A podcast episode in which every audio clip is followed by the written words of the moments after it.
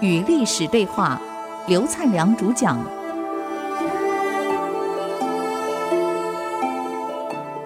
我是刘灿良。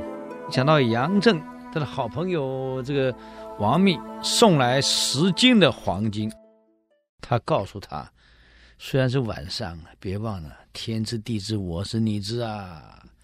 哎呀，这王密不好意思啊。老友啊，你真的是清廉啊，你个性都没变啊！我不是跟你讲过了吗？我很了解你，你却不了解我。这王密就要告退，要告退的时候，杨震给他讲了一段话：“哎，王兄，你留步，来来来，喝喝茶，喝喝茶。我们那么久没见面了，你也不要光靠送个礼来嘛，我们坐坐聊聊嘛。好好好。”王兄啊，我想跟你讲一段话。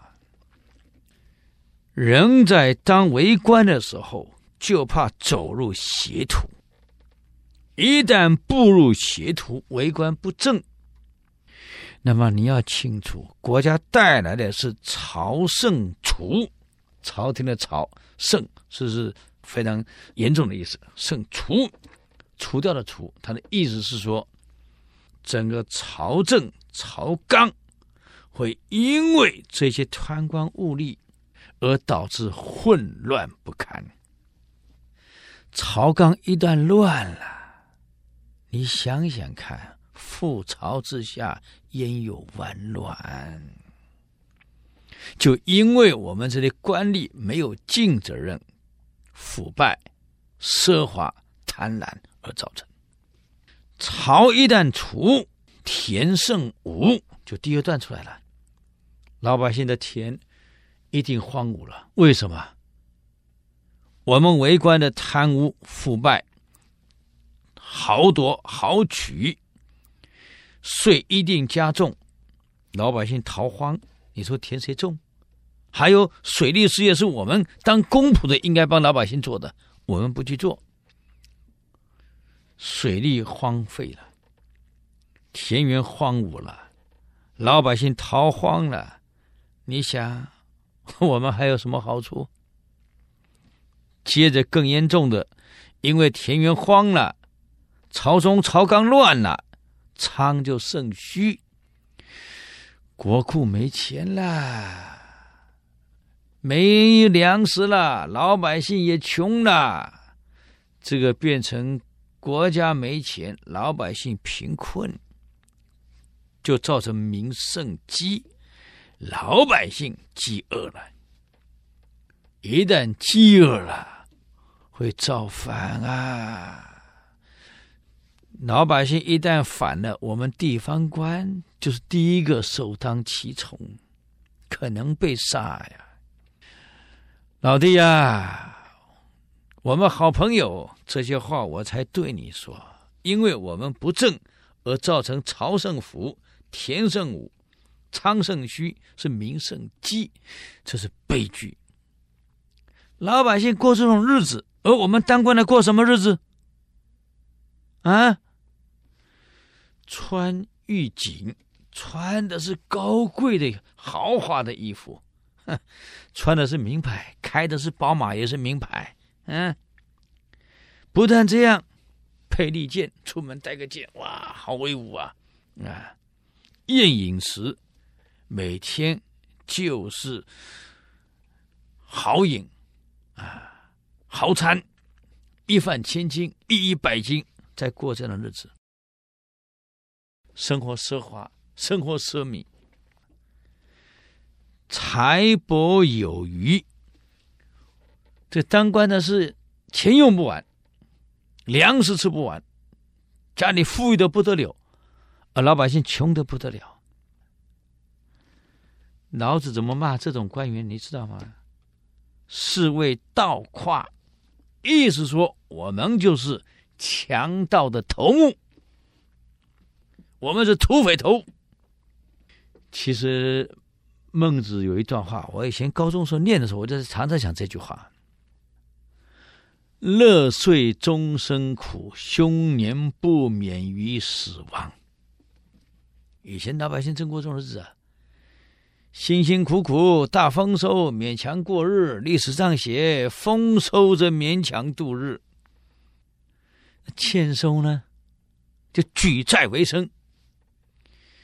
古代这些农民也很可怜，税收了，丰收我勉强度日子；一旦不丰收呢，我就举债，明年丰收了还给你，我辛苦一点。